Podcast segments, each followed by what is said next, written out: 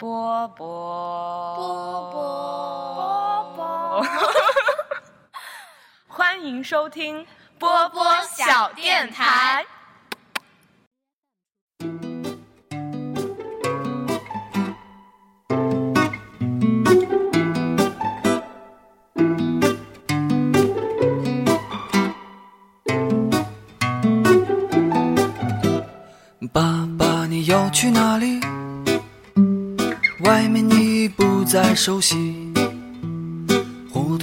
Hello，大家好，欢迎大家收听本期的天台二锅头。呃，我现在是蜗居在一个大概十多平米的房子的公共田。呃，然后今天呢，因为我们和六四零还有上上分隔在各个地方，所以呢，我们就各自进行了我们的天台二锅头的录制。今天陪我一起聊这期节目的嘉宾，让他做一下自我介绍吧。又是自我介绍呀？对 又是自我介绍。我不记得，我每次最讨厌做自我介绍。好吧，我先预个热，他就是陪我一起蜗居在这个十平米多房子，在帝都过着蜗居生活，而且将要蜗居四个月的一个神秘嘉宾。来来来，做一下自我介绍一点都不神秘。我，嗯，你是叫潘潘，还是叫潘，还是叫彼得潘？哎，行，好的，你要叫彼得，对，我要叫彼得潘，等一下，呀！彼得潘是什么呀？我都我突然一下子都懵彼住了。得潘是那个小男孩，对长不大的那个，小男孩儿是对吗？对对，多棒呀！我我一下子帮你我就叫这个名字吧，好吧潘潘多好叫啊，彼得。no，不要搞这么高大上。好的，好吧，我们假装欢迎一下彼得潘。然后我们俩现在就蜗居在这个十平米的房子里，自嗨的录着这一期小电台，还感觉有一点点小尴尬。然后呢，现在就是刚刚过完情人节，然后又过年嘛，现在大家应该大部分人都返乡回城。但是，就是其实工作的人应该都大部分都已经很早就回来工作了吧？对啊，初七初八就就开始工作了，法定假日特别少。其实我想，我们今年其实我想要是不实习的话，其实可以在家过完十五的。我长这么大到现在还没有在家过过十五，对啊，为什么呀？初中、高中你没有？好像也没有哎，啊感觉都开学开的比较早。真假？对，可是就住在家里啊，就 就就。初中初中好像但是也没有在家过过呀。就是因为过十五的时候，他有一个仪式，呃，过十五放假吗？好像不放假吧不？放假呀？对对对，就是那个仪式感你没有赶上啊，你懂吗？就那种感觉。不是啊，你上学不住家里吗？家里就我们家是好像就是每年正月十五的早上要吃一顿饭，就是那种就是送祖人的饭，你知道吗？不知道你们有没有那个习俗？没有，没有。就是送祖人，就是在小年夜的时候会把祖人接到家里面来说一起过年。祖人就是那个过世了的先对先先辈嘛。然后正月十五就代表着年过完了，然后要摆一顿宴，然后说然后送走他们。对，送走他们，送主人。然后我好像我印象中我从来都没有赶上过这顿饭。然后想着今年好不容易这么晚开学，但是谁知道要实习？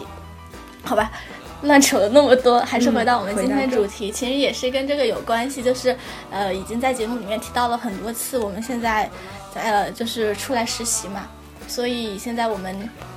嗯，第一次出来自己租房子，然后过着蜗居的生活，然后在这现在其实生活时间还不长，短现在才十几天吧，有十几天吗？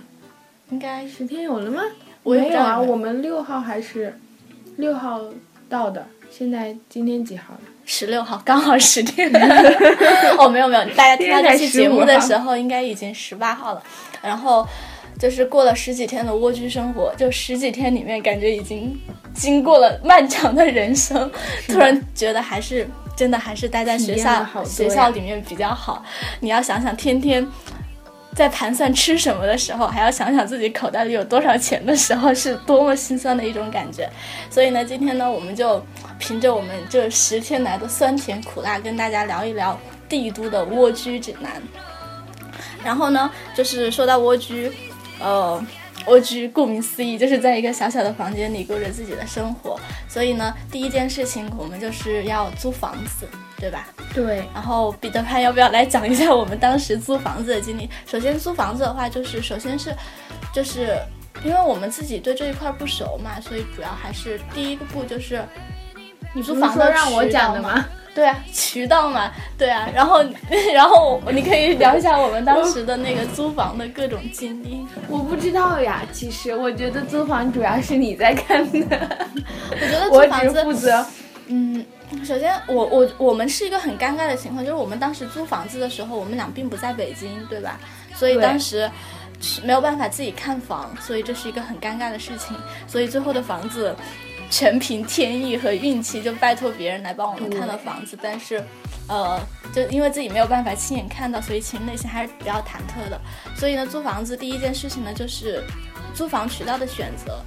现在其实有几种渠道，一个是豆瓣无中介租房小组，然后豆瓣无中介租房租租房小组的话，我之前有一直在看，然后嗯，感觉呢，你你感觉怎么样？我感觉啊还行哎，其实，但是其实那些都是二房东，然后你们再再再跟二房东再租的话，其实也会有很多问题。对，豆瓣无中介租房小组其实比较好的，就是因为它没有中介嘛，所以可能就中间少了一个中介费。但是豆瓣无中介租房小组有一个问题，其实我觉得我们俩可能马上就要变成 豆瓣无中介租房小组，就是我们俩现在租的这个房子遇到了一个尴尬问题。等一下再说到中介那边再说。说到中介我我们俩，我觉得我们俩将来很可能直接成为豆瓣无中介租房小组上出租房子的二房东，你知道吗？这就很尴尬了，就自己一直。在嫌弃二房东，嫌这嫌那，最后自己要变成二房东了。这豆瓣无中介租租房小组一般的很多就是，嗯，自己可能签了一年的合同，但是中间有什么事情要离开北京，所以他们可能就想把自己的房子转租出去，然后他们就会在豆瓣上发布消息，然后这样的话呢，其实比较好，就没有中介费，然后会便宜很多。然后有时候房子的话，别人可能什么东西，因为他们已经住了一段时间了嘛，所以很多基本的生活用品之类的都会给你准备齐全。但是比较不好的就是我们刚刚说到那个二房东的问题，就是房子里面什么东西坏了的话，就很难，就是找到人去帮忙给你修理或者怎样的。然后呢，第二个渠道就是我们现在要重点吐槽的渠道，中介，中介，中介这个词语已经是，还好了，我们这个不我觉得你就是太心软，被当时那个中介小哥 我们，但是我们这个我们这个不算是黑中介了，人家我知道，好歹但是带了。但是我觉得那个小哥还是很坑的。对，我们现在呢，中介其实现在分两种，一种就是那种比较大型的中介，其实它稍微正规一点。反正北京这边主要的，算了，不打广告哈，就这两就是正规一点的中介呢，他们会按照基本的程序来，基本上不会说太苛扣或者去坑你或者怎样怎样的。然后一般的服务也是有保障的。然后呢，说说我们俩租房的这个事情呢，我我们俩是是我们俩其实看房间的话什么渠道都看了，豆瓣也看了，然后中介也看了，然后自如也看了，各种各样的乱七八糟东西都看了。然后我当时租房子，就现在租到的这个房子，当时也是很尴尬的。我是后来实在是看了很多房间都没有找到觉得特别适合的各个方面，所以我就去了一下五五八某同城，某八同城，某杨幂。够了，就是某杨幂代言的 某八同城，然后去看了一下，然后看到有一个房子，天呐，特别大，然后特别合适，还特别，你知道吗？我们工作地方在三环，然后三环还有那么价位的便宜，我当就那么便宜。的房子，对，当时就特别高兴的去打了那个电话，那个是然后人民日报那个就是那个家属楼是吗？对对家属楼，吧对对，因为我们是在人民日报实习嘛，所以他的那个房子刚好在家属楼里面，特别近，而且看起来装修特别豪华，特别好，然后价位还超级便宜，然后我就特别激动的打电话过去，然后那个中介小哥超级坦诚，我打电话，喂，第一句话，他说我说我我在五八同哦我在某八同城上看到了你的房子，他特别坦诚的就跟我说。哦，我就实话跟你说吧，某八同城上我们挂出去的房子都是骗人的。什么？我当时，天哪，啊，我当时我都不知道这个哎，我没跟你说吗？没有，我当时就被他的坦坦诚打动。他 就你走开。按 照常理来说，应该是立即挂断电话，但是我这个人心比较软，那个小哥就跟我说着说着，我就被他的坦诚打动了，跟他加了微信，然后他就给我发了乱七八糟的房子，各种各样的房子，发了发了一堆房子，然后？就聊啊聊啊聊，然后我们那个时候不是商量说租整租嘛，然然后后来还是没有租整租，就租租了一间房，然后他就给我们发了一，就是有一套房间的照片，就是装修还就我们现在住的这个，然后他发的照照片，就装修装潢都超级不错，然后又离得很近，然后价位又比较合适，然后我们当时就很高兴的就拜托人来帮忙看房子，然后呢，我为了。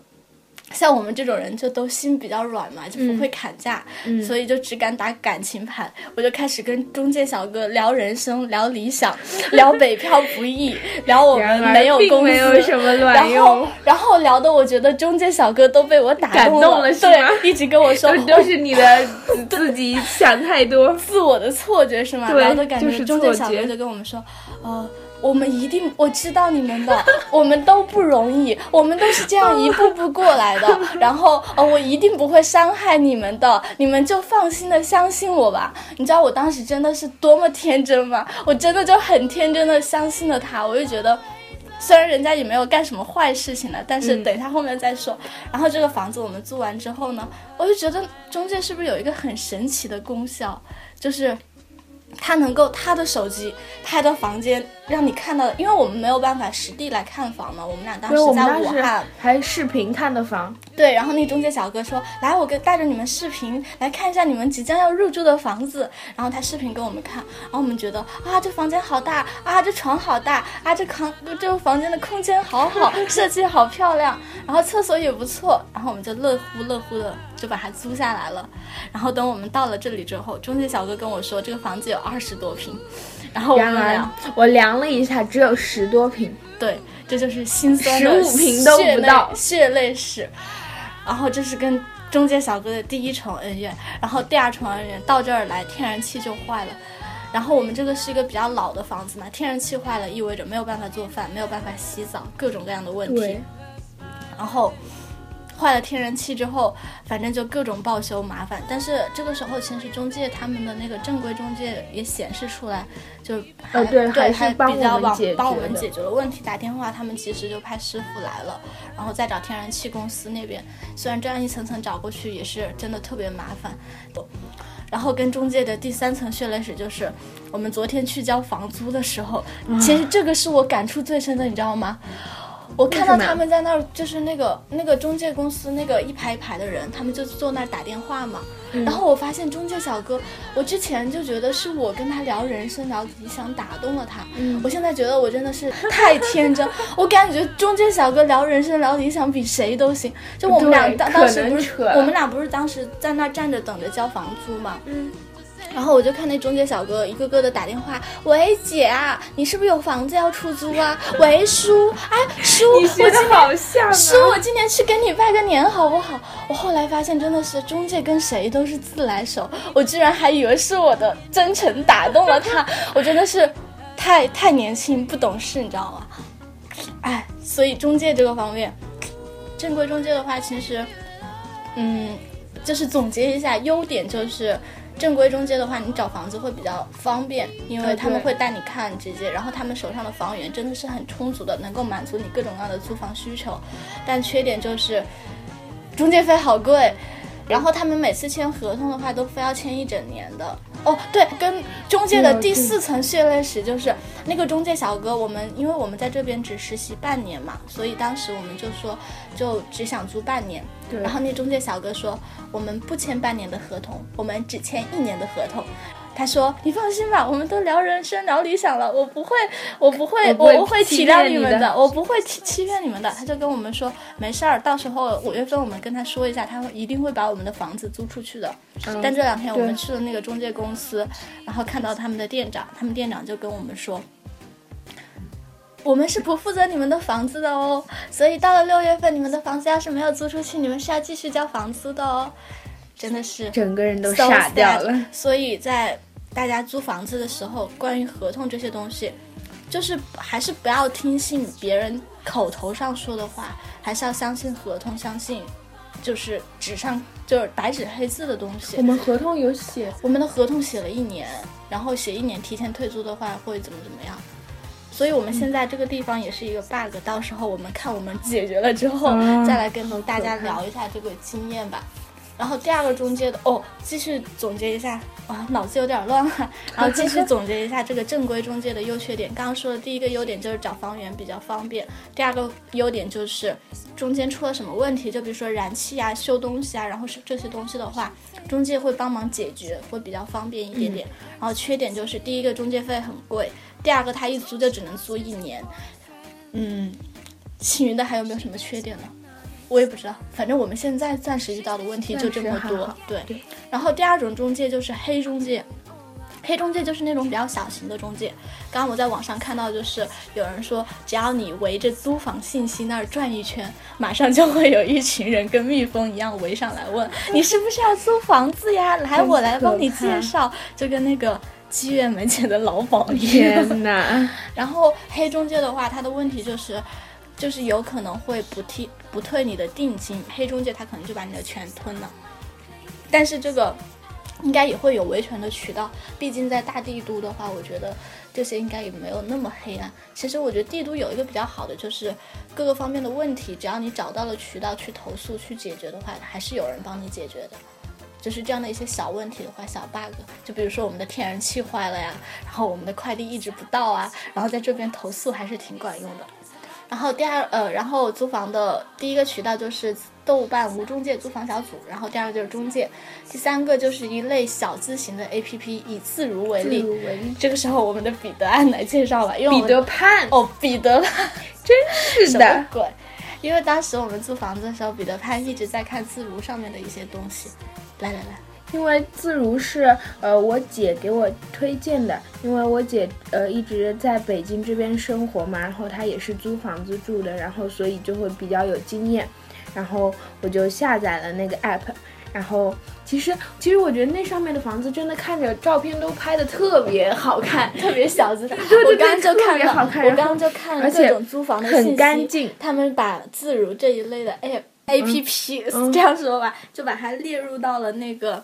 嗯，小资租房行业就是中介啊，然后豆瓣无中介租房小组这种都是现实层面的，然后像什么自如这种 A P A P P 就是属于小资行业。为什么呀我也不知道，就因为照片拍拍得比较好看吧。我也真不知道是的。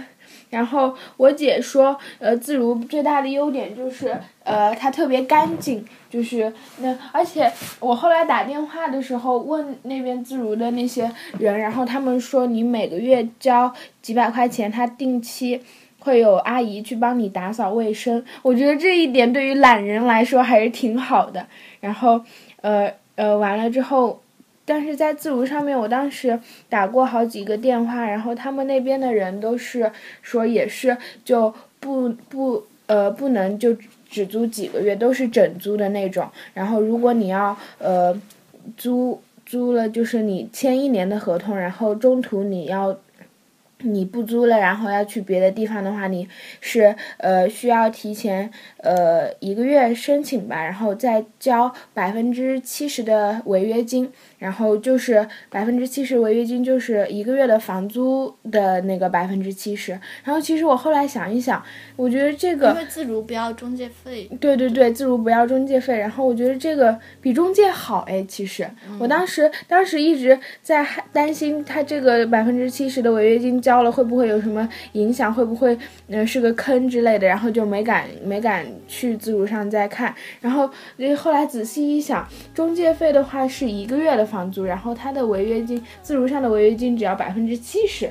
然后这样明显还是省一点的嘛，感觉更实惠一点。其实，我们的彼得潘在跟他住的这么多天里面，真的是居家的小能手，超级会，对，谢谢超级会省钱，为我因为没有钱呀，因为我们没有钱，为我们一起省钱。然后租房的这一趴呢，嗯，我们大概聊呃，就是租房的渠道大概是这样的，然后还有一个就是租房整租和。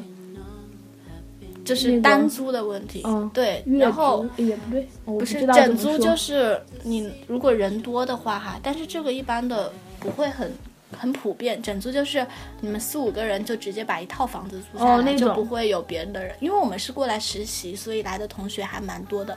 其实要是选择整租的话，还是一个不错的选择。挺好的，对，但是整租有很多问题，就是就比如说我们同学里面整租里面就会碰到，就是不同的人他的那种不同对房子的要要求不一样，然后就会导致整租出现各种各样的 bug 和问题，就是意见没有办法协调。就我跟彼得潘两个人租这间房子的时候，就意见协调也纠结了很久，就各种就是各个就是因为彼此看重的最重要的点不一样嘛，然后我我可能就比较看重房子的一离得近是吗？对对，远近，因为不想不想在北京大帝都每天早上起来还要挤挤地铁嘛，就感觉很难受。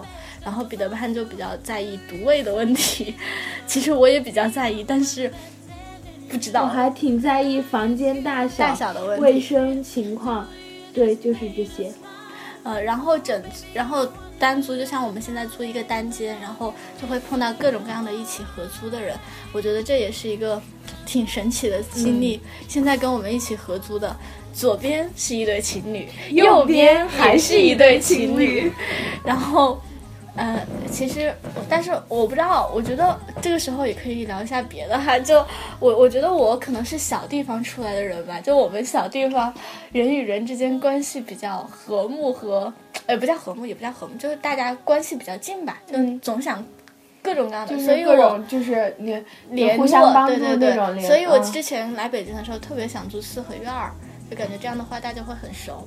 然后我在来的第一天，我就特别想跟左边和右边的人都成为朋友的那种对，，我就觉得可以认识被现。实狠狠的打脸了。对，其实也也不是打脸，就只就真真的会来北京这边，就是真的会觉得，就是虽然住在同一个屋檐下，但是真的是完全不熟，完全没有什么交流的空间，因为你这个，因为我觉得你本身你这一个想法本身就有问题是吧？也不是有问题，这其实要看人。其实我觉得，呃，像你说的那样，就是住在同一个屋檐下，大家能都能够成为朋友，其实是挺好的。但是我觉得现实是，你就是都不熟嘛，各有各的生活，其实这这种嗯交集也不是很密切。然后，所以其实我是一直对于如果是这种情况，我都是随缘。对我是随缘，就是因为而且呃，当然基础还是要保持那种相对独立一些的吧，就是不要有太多的那种呃呃来往的那种。感觉就是，就像你之前说的那些锅碗瓢盆什么公用的，其实这些关键是你锅碗瓢盆我倒没有想着呃，不，不是锅碗瓢盆，就是柴米油盐，说差了，说差了，柴米油盐之类的公用。然后就是，其实这些东西怎么说呢？就感觉，哎，你你现实里面，如果你这些东西一旦公用的话，就会有各种各样说说不清楚的那种麻烦。其实，所以为了避免这些麻烦，你还不如从一开始就直接就每个人都都分分清楚一点，就没必要嗯都搅和在一起吧。嗯。可能我总是觉得人与人的相遇就是一场缘分，就大家能有缘碰在这里，就想那种壮士干了这杯酒，你好激动，就就想有哎，不知道，可能有时候就比较希望就是就大家能遇到，就觉得就想大家能熟一点嘛。可以相互就是帮助，对对对，扶持就可以。其实也许也是可也是以的吧，可以的只是没有没有那么熟我现在也还是大人了，其实不一定随缘吧，随缘吧。不一定每一个遇到的人都都最好就是会成为朋友或者怎样的，就是即使住在同一个屋檐下，就是哎，我觉得人与人的关系有时候就是这样的，就是关系越亲密的话，会有亲密带来的好处，也会带来各种各样的羁绊。嗯对，就是因为人与人一一旦关系缠在一起了，就难 扯开吧，就会产生各种各样的问题。然后其实彼此独立有时候会显得冷漠一点，但是每个人都能很安心的过好自己的生活。就像我们现在这样，就是有什么问题，就比如说天然气坏了，彼此帮忙，就是我不在家，你帮忙接待一下来看的师傅，然后但没有什么交集，但是哎，感觉还是不错的。但是我觉得，如果能成为朋友，就是也算是缘分，我觉得也挺好的。然后这个是，就是如果租房子的话，是像我们这样租单间的话，我觉得如果大部分人蜗居的话，应该都会是遇到很多。啊，就是没有像我们这样突然一大批人流像春春运一样涌向北京的话，就一大批熟人一起涌向北京，大家就是单租，像我们这样单租的可能性还是大一点，会遇到肯定会遇到各种各样的奇葩的租客，反正也希望你遇到一个很好的租客，能成为朋友更好，互不打扰也好。我在 我之前看帖子，看到一个人碰到一个奇葩的租客是搞传销的，然后每天都到他房间里面进行洗脑式教育，企图把他诱骗进入他们的组织，但是他一直坚定信念，从绝不绝不加入组织。最后好了，其实哎，遇到各种各样有趣的人，我觉得也是生活里面蛮有趣的一个部分。那倒是。然后我们继续租房子的话，就是对于租房子的期待值的问题。来，彼得潘，你来说一下你当时的期待值。带独卫，房间要有多大？呃，十五平吧。哦，也还好哈，不是太高。对啊。其实我没有，因为要考虑到房价，我只能要求那么高。其实我最开始看房子的时候，说实话哈，我想一定要有独卫。对啊，独卫我绝对住不下去。对啊，然后后来我想，房间一定要稍微大一点，然后要有办公区，就是然后方便我写作业啊，或者看论文啊，或者就是赶工作。还看论文？然后，再让我装一下逼了。然后还有哦，装一下叉了。然后还有什么可以？忙一下工作啊，然后最好还要买一个餐桌，有一个就餐区，然后可以好好吃饭。然后每次让在我们的彼得潘做完饭之后拍个照，搞个自拍什么的呀。最好还要有一个能接待别人的区域，最好还要有独立的阳台。然后当时还想着一定要离得近，最后看房子看房子，最后只看一个了，价格，这就是一个很现实的问题。所以。嗯，如果已经很有租房经验的人的话，所以基本上这些问题都不存在。如果像我们第一次租房的话，其实一定要想好，就是对于自己来说最重要的是什么。其实我们现在租的房子最后也没有独卫，对，啊，没有满足到彼得潘最后的希望，但是最后满足到了我最后的底线，就是一定要离得近，因为大家知道，北京这个地儿雾霾地，天天在外面多暴露几十秒的话。可能得肺癌的几率又会大不少，可怕。所以还是离得离得近一点，离得近一点。然后每天早上不要跟一群人一起挤地铁、挤公交，我觉得这样还是不错的，至少可以睡一会儿懒觉，好吧？然后租房子这一趴 聊了那么久之后，我们正式还是进入到蜗居的阶段，就是好租好了房子之后，对，就有了自己的一个小房子。然后呢？关于就是小房子，其实你最开始有没有一些对于这个房子的布局的打算？没有，丝毫没有吧？没有，因为你这种态度是不对的。我一般不怎么，我不是不在意这些。其实我觉得，首先要考虑第一个问题就是租房的长短的问题。如果你，我觉得，如果你租的房子时间很长的话，我觉得你，呃，对，那我会有那种兴致来好好的布置一下，毕竟要住那么长时间嘛。然后，但是关键是我每次一想到我们只住四个月，然后就走了，我就就丝毫没有这种兴趣。对，那我们先说一下长期租房问题。其实你，你有见过那种蜗居那种改造的吗？哦，那种自己改造，那那应该是得住时间长一点比较适合。你知道吗？就是因为我们两个租房子，然后我在期末那段时间，就就是去年，嗯，期末的时候疯狂的迷上了房屋改造，你知道吗？我那两天在复习复习老师的就是夏嗲嗲的课的时候，因为我们上学期的课也都很水，很水，对，所以其实基本上。就没有什么需要复习的。我们之前的复习还要背一背，现在的复习全靠车。然后我基本上考试之后，我看了一个星期的知乎，就各种房屋改造。其实我觉得，你能把一个空间就是改造成你自己特别想要的样子，是特别好的。我当时还产产生了一个超级疯狂的想法，我说我要把我家整个的装修重新改造。我还打电话跟我爸说，我从二十三号回去。跟他一起来画那个房屋的那个设计图，因为我觉得我爸会懂一点点嘛。嗯。然后后来，嗯，对，对不起啊，学室内设计的同学，我实在是太低估了你们的专业。后来我看了一个星期之后，我发现我什么都不会，后来我就放弃了。其实我觉得，但我现在对室内设计还是蛮感兴趣的。我觉得室内设计真的是一个。就是也跟蜗居蜗居有关嘛，就室内设计它是一个可以让生活变得对很美好的地方。是的，就是当室内设计师，当你把一个房间让人家觉得，因为我觉得一个房子是你每天都要待，而且待的时间会很长很长，就是一个作为一个固定区域，在你生活里面会占据很大的一个时间的一个地方，时间和空间。所以，就是你把一个房子布置的让你自己舒服，你居住的舒服，其实也会影响到你整个人的生活态度啊，每天醒来的那个想法。然后这个时候可以跟大家硬广推两两档节目吧。啥啥？你有看过吗？就是因为我那个时候疯狂迷室室室内设计，然后看到一个室内设计的交换空间？交换空间，这个是想第一个想推，这个最很老的你你看到那个吗？看了交换空间，我可喜欢看交换空间，了。交换空间大家看的应该蛮多。我记得当时是，应该是一个主持人，然后两个家庭。哎，然后又想了？对，两个家庭。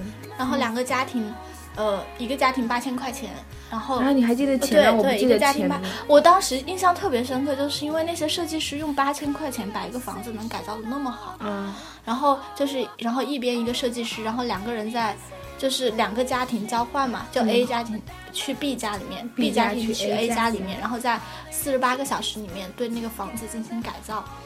然后我真的是就那段时间完全的痴迷啊！我觉得室内设计真的是好有魅力啊！就是那些设计师真的好好，有创造力。不是我本来想说的一个字，你想说啥会会被逼掉。什么呀？算了，嗯，然后哦，我知道了，我知道了。然后我就觉得好厉害啊，然后，嗯，反正那个时候对室内设计其实蛮有兴趣。后来在想是不是自己选错了专业。哎，然后另外一个节目就是叫做就最近的一个节目是东方卫视的，叫《梦想改造家》，你听过吗？哦，我知道，因为你知道我为什么知道吗人物那个对，环球人物的那个赖旭东，我我我已经看过那篇，不知道看过多少遍了，真的是。梦想改造家现在已经出了好几哦。对，那个那个，我今天我做的就是那个。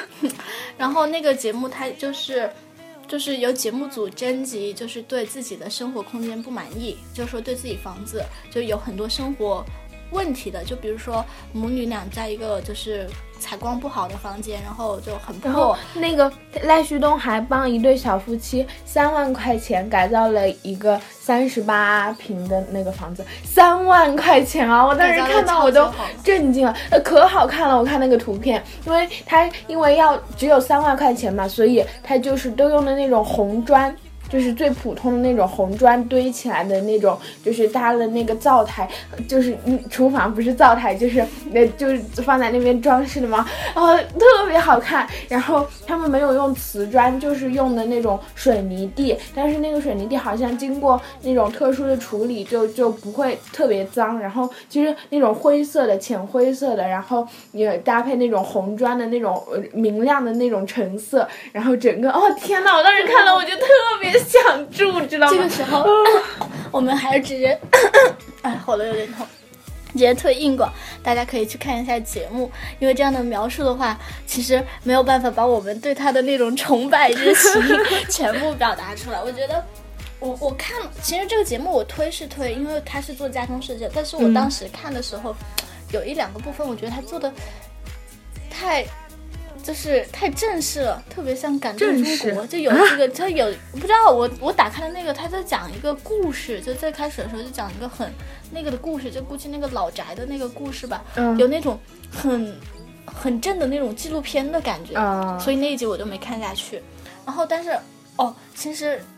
啊，好吧，这两个节目就是推荐大家可以看一下，就是因为我觉得每一个人就是稍微了解一点室内设计的话，就是都是有帮助的。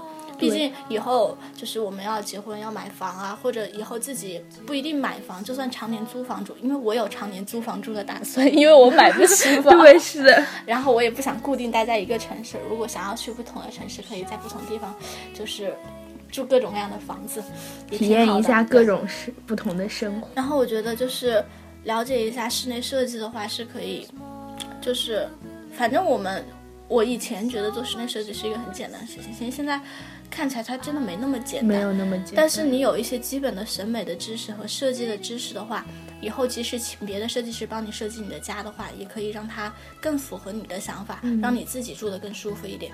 然后回归到蜗居的生活呢，就是如果你蜗居是要长有一个长时间蜗居的打算的话，哈，其实我觉得还是很很建议拿出一笔资金来，来把自己的房子打造一下，嗯因为这样的话，我觉得它真的。就是我以前是不相信室内设计的魅力的，我现在是完全相信。我觉得它能带给人生活的改变，绝对不是一点点的，它会让你的整个生活变得比较宜居。然后像这种蜗居的房子设计的话，我觉得还可以去看一下日本的设计，因为日本就是都很小地那地地地什么人多，突然想不起来一个成语，就是我只听过地广人稀，我不知道你说的就是那个。地小人多，就是人口比较密集嘛，然后。然后他们的，我觉得日本那个室内设计那一方面，尤其是在空间利用方面是做的特别好的。对，大家也可以看一下日本的那些家装，就是那种小居室，就是那种蜗居房居，室的那种，对蜗居房的那种改造，对空间的利用，真的是会让你的生活变得 perfect，真的是。哎呦，我的个天！然后就是像我们这样的，嗯，可能只是住住几个月的话呢，其实我觉得也不应该完全自暴自弃，就说随他吧，对呀完就走。对呀，所以我带了两株吊兰。对，这就是我们彼得潘给我们的第一个建议，就是蜗居的话，就是最好要有绿植，对对，短时。间住的话，最好就是可以备一些绿植，对，可以养一些多肉啊，然后一吊兰啊，然后什么那种还有绿萝，绿萝，对这些东西，其实，呃，我们是在北京，本来空气质量就差，其实看一点绿色会舒服很多。多。蜗居的话，即使就是短时间居住的话，也要采购大量的东西。啊、简直了，可怕！这真的是来来来说一下我们从第一天 到这儿的各种，我们现在买了多少钱了？一千，有三百多吧，四百多。对对，真的是有不。，你知道吗？我其实本来，呃，本来打算来北京的时候是打算添很多大件的，我当时真的没想太多，我就想着我我本来我已经做好了这些小件，花很多我没有做好小件我我我小件因为我我没有想过要添大件，因为毕竟我们就只是一个小房间，我并没有对它有多大的期待。我我并没有想到我们的房间会这么小，所以我当时看了衣柜，看了书桌，看了各种各样的。我还想买个地毯，因为我当时看了然后你很多那种室内设计，啊对我觉得地毯地毯也会让一个房间就是有就是很舒服的感觉。嗯然后我当时还想我们要不要刷墙买墙纸，因为我当时就是看那个室内设计看到走火入魔了，我就想把我所有我要住居住的地方都进行改造，包括我刚刚说到，就跟我爸说想要改造我家，然后以及在这边要住四个月，我想出租房的话就很想把它改造一下。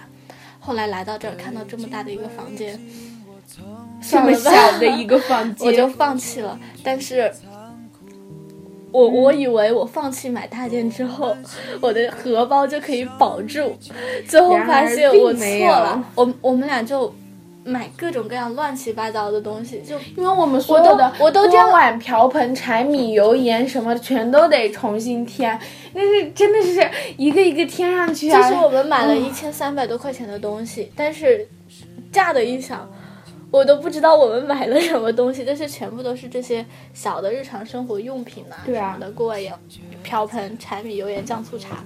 然后说到柴米油盐酱醋茶的话，就会说到蜗居的必备做饭。哦，对，为什么会蜗居呢？因因为没有。钱，对，那既然穷的话，还有什么办法可以帮助你减轻穷呢？自己做饭。自力更生，对的。然后关于做饭，呃，我有两个建议。第一个建议就是好好学做饭，第二个建议就是找一个会做饭的人一起吃。然后第二个建议就是我现在的选择，因为我自己是一个手残嘛，其实很多事情就只要用手的事情好像都不太能做。对哦拼个鞋盒都要看半天，我也是醉了。我今天晚上买了一个快递，然后是那个塑料的鞋盒，是它还是高级版翻 可以什么拉拉盖儿版，哦，对，就是可以拉盖然后但是它需要自己手工 D D I Y 把它的那些零件拼装起来。真的不怪我，那个说明书太太复杂了，看不懂。所以就不用看说明书自己整嘛。那些本来拼盒子就是，你你都没看过那些牛奶盒什么的那种构造嘛，就经常可以。我小哦，时候是经常做 D I Y，但是我做的 D I Y 都是那种设计型的。没有，你走开，真是你没有。看那个艺术创想吗？就是那个艺术传米尔哦叔叔。哦哦，我知道，我看了那个然后我经常跟着他那个做，就是用那个硬纸啊、白胶做那个。我知道那个。啊，其实跑远了啊！其实 DIY 这个东西也是不错的，其实也挺适合蜗居的。就比如说我这两天就把我们的快递盒子，其实我什么也没做，就把它剪了一下，其实它就变成了一个很好的收纳盒嘛。嗯，然后呃，就是关于做饭这个问题上呢，嗯，来你来说吧，做饭我没有发言权。做饭呀，其实我现在想想做饭，哦，第一个就是一定要量一定要考虑好。就是就是我们只有两个人嘛，就是经常就是，其实我这个我这方面特别不不不不不会，就是弄，就是因为在家的话都是我们我们我们家有四个人，然后就是吃多少的话都是就是按那个四个人的量来的，然后我都习惯了四个人的量，你知道吗？所以所以就是第一个煮饭的时候，我我买那个电饭煲太小了，就是我我现在米所有稻米都是用量杯量的，我觉得这个特别搞笑，在家都是用手直接抓抓几把就够了的那种，然后我这个我是真没数，我只有用量杯量才才能有点底，然后。加多少水也是个问题，因为那个电饭煲和我家电饭煲不一样。你看到彼得潘没有？我我刚刚把他抬高了，我说他是一个贤妻良母，他会做饭。虽然我都不会做饭，没有发言权，但是他换了个地方，换了个电饭煲就不会了。没有，但是至少就是，呃，但是还是煮出来还是可以吃的啦。就是水有的时候可能会稍微多一点，有的时候会稍微哦，少一点。这里有一个很神奇的现象，因为我特别喜欢吃很软的饭，然后彼得潘特别喜欢吃很硬的饭。谁没有没有？我不喜欢吃硬的，正常我就喜欢对正常的那种然，后每一次彼得潘煮的饭都很软，都很软，我都特别喜欢吃。次水都加多。然后今天晚上我们俩炒了两个菜，然后所以他比较忙，就让我来煮饭。对，然后我的水就加的特别好，然后他就特别喜欢吃。然后我觉得我们俩以后都要为谁煮饭的事打起来。我觉得还是他煮饭比较好，因为比较合我的胃口。他觉得还是我煮饭比较好，比较合他的胃口。哎，所以其实自己做饭也是一件很幸福的事情吧。对啊，其实还挺好玩的。然后就是，对啊，然后。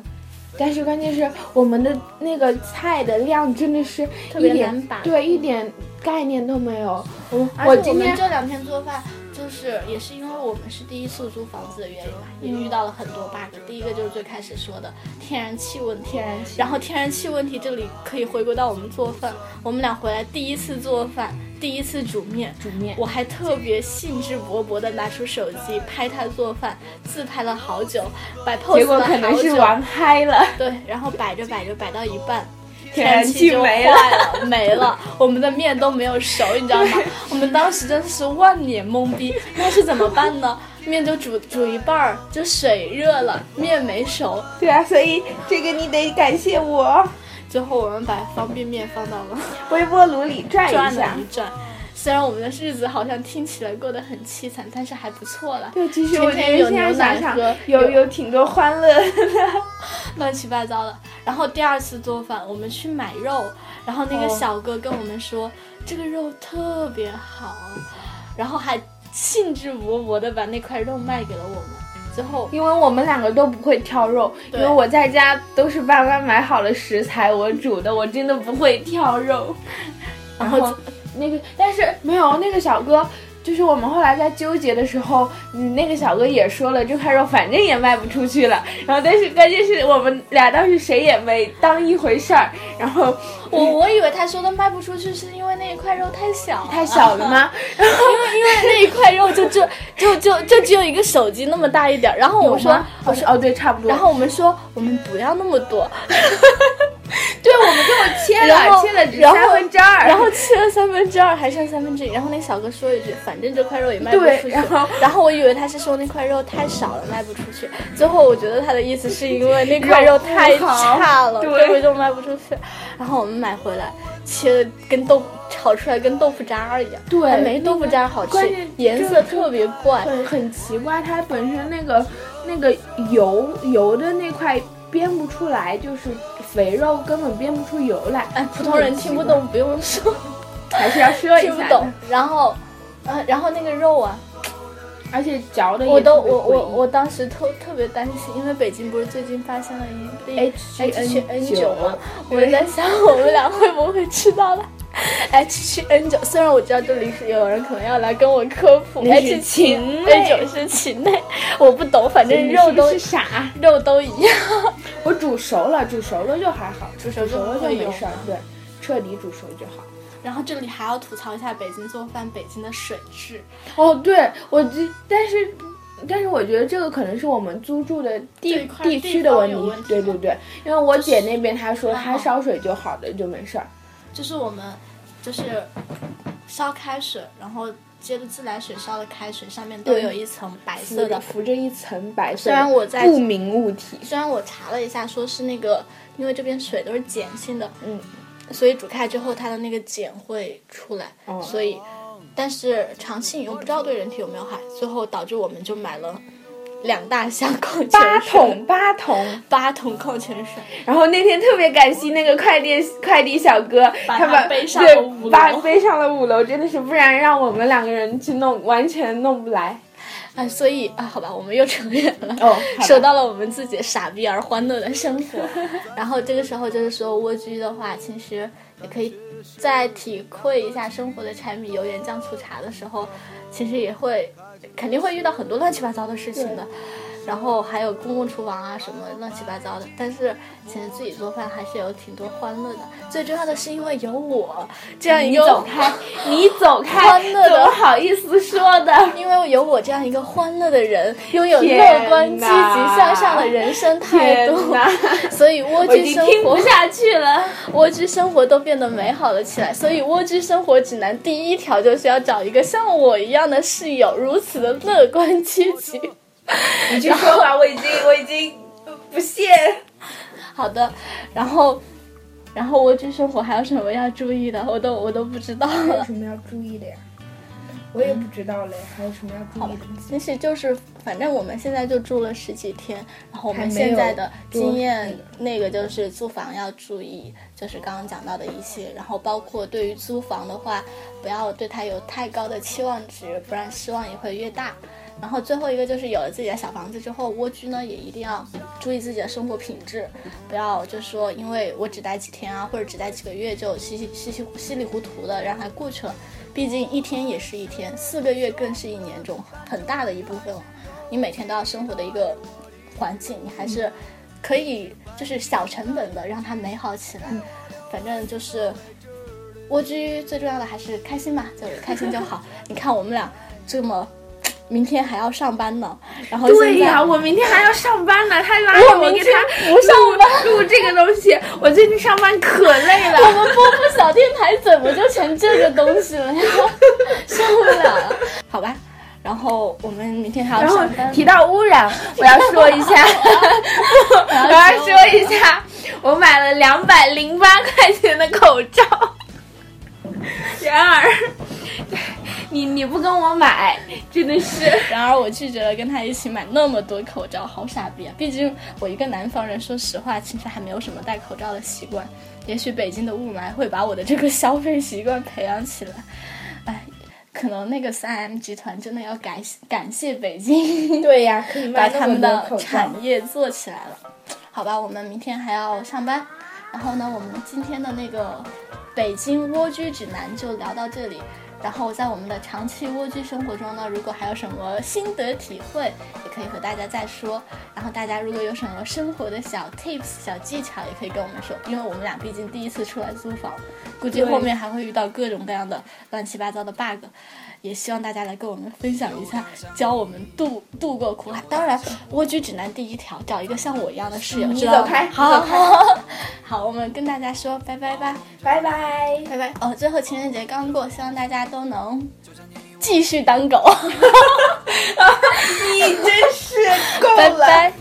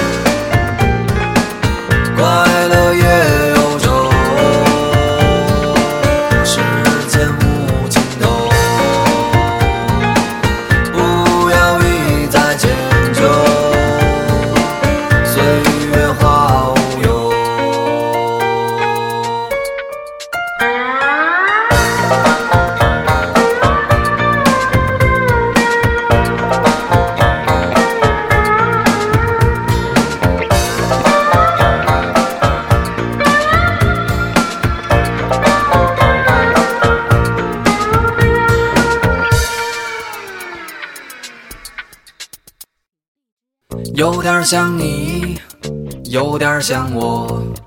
幸福的海洋里也有漂泊，包容着你，它包容着我，流淌着你我的岁月如歌。